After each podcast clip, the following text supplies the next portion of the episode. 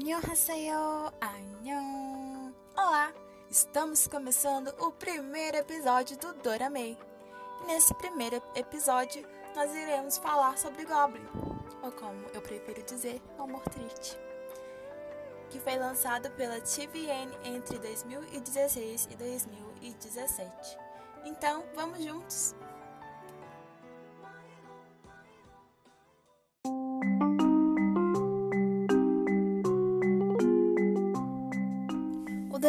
É feito por mim, Adora, que sofre, sofre, sofre. Aigo.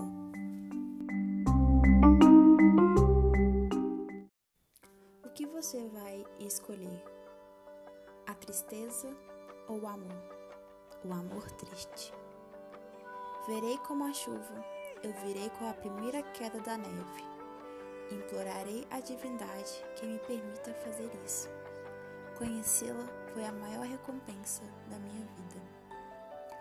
Um dia, depois de cem anos, quando o tempo estiver bom o suficiente, espero lhe dizer que foi meu primeiro amor. Espero que o céu me permita isso.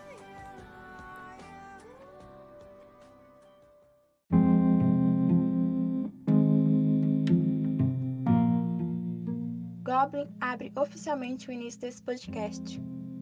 Não foi com Goblin que comecei o mundo dos K-dramas, mas foi sem dúvida nenhuma com Goblin que eu me apaixonei pelo, pelo mundo dos doramas. Quem me conhece sabe que Goblin é o meu dorama preferido. Então, nada mais justo que ele também seja o início desse podcast. Marca o início, né?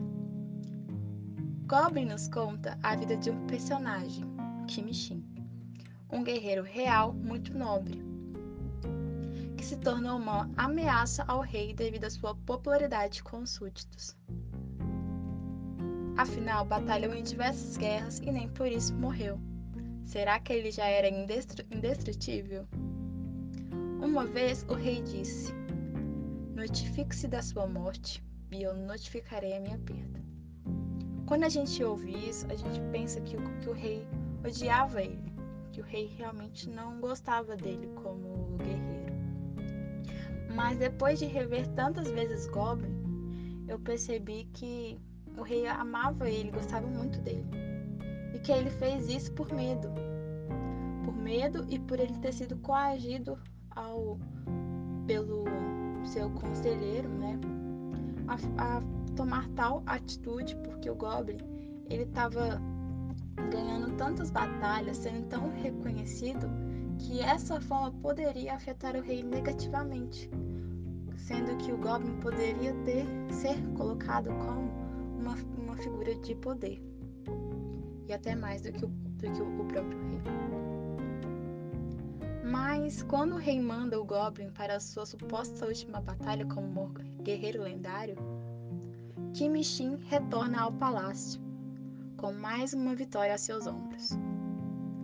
Às vezes, a vitória também pesa.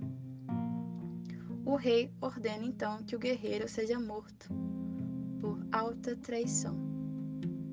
E o guerreiro caminha até a sua, maj sua majestade. Mas Vossa Majestade é inalcançável.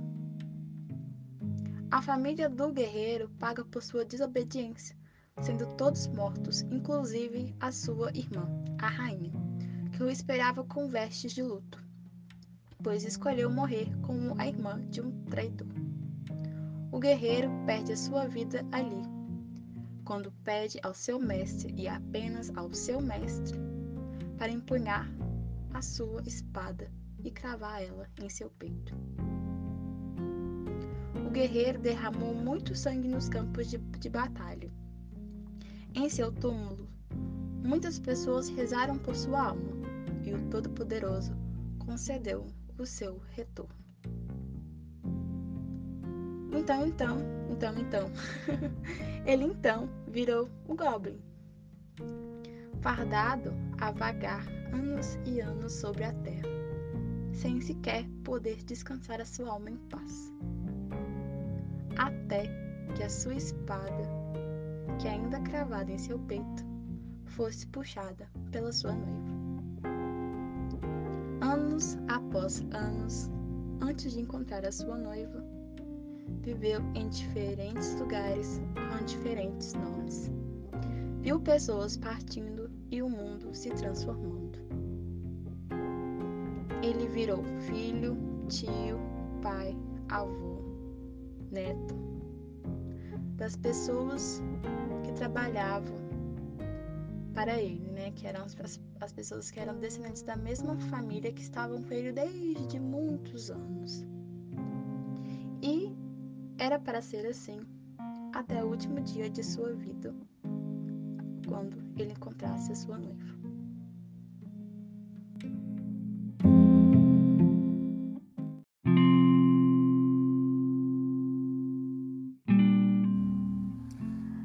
Apesar de Goblin ter um casal principal da trama, considero que nem parece, já que todos os personagens têm um papel significativo na construção da história contada, e de como os elementos colocados são propositais e estão ligados a toda a história, deixando redondinha e, e perfeita.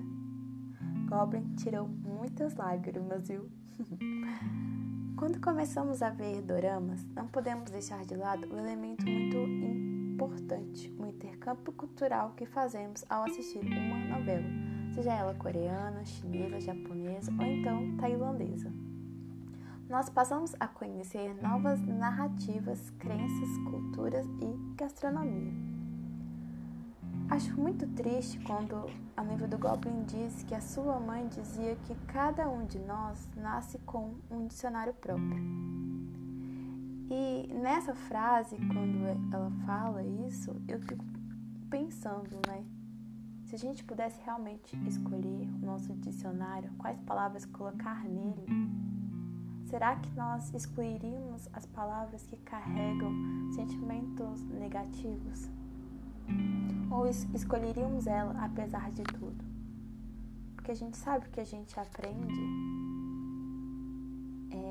as coisas tristes também.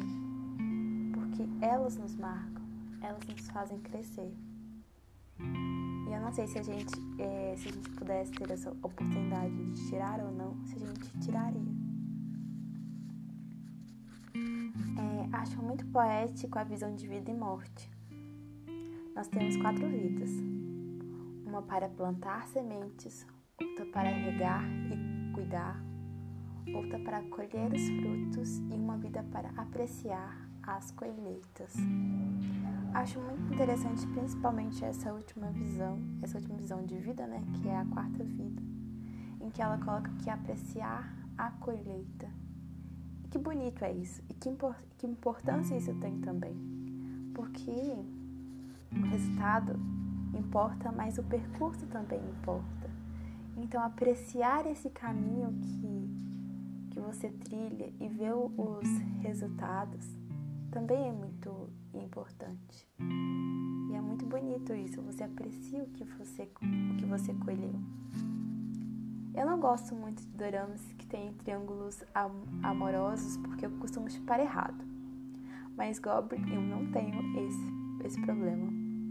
A única coisa que eu penso é que a Geotake é a primeira e a única noiva do Goblin, no qual eu, como espectadora, fico torcendo para que eles consigam passar o maior tempo juntos e que ela não seja nem a vida e nem a morte para o Goblin, que ela só seja o primeiro amor dele e que eles são perfeitos um, um o outro e que não precisa ter um terceiro elemento para colocar isso em sem prova.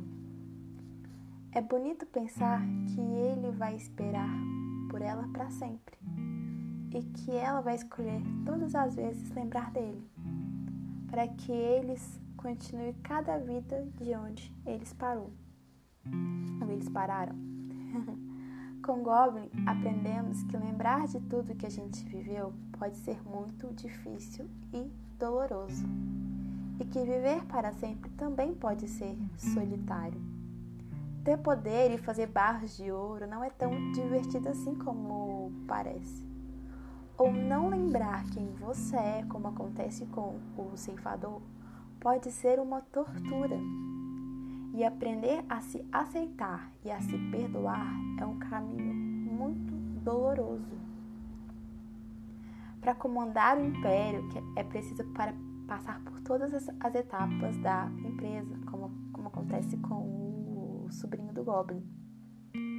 O sobrinho do Goblin é, começa a virar adulto quando ele sai da sua bolha particular e pergunta ao senhor da empresa sobre a sua vida.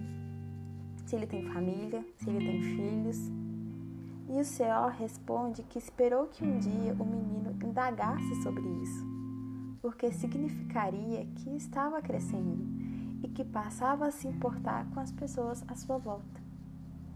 E por último, o sacrifício humano é algo que o Todo-Poderoso não pode prever é a coisa mais valiosa que os humanos possuem, pois somente os humanos podem escolher, e é algo que não se pode prever.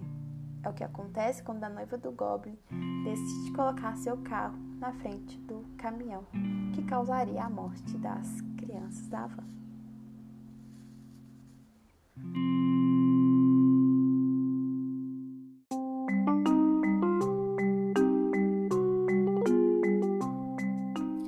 Doramei termina por aqui. É, esperamos que tenham gostado. Casamida, como por terem ficado com a gente. Siga a gente no Instagram, que é Doramei também. E até a próxima!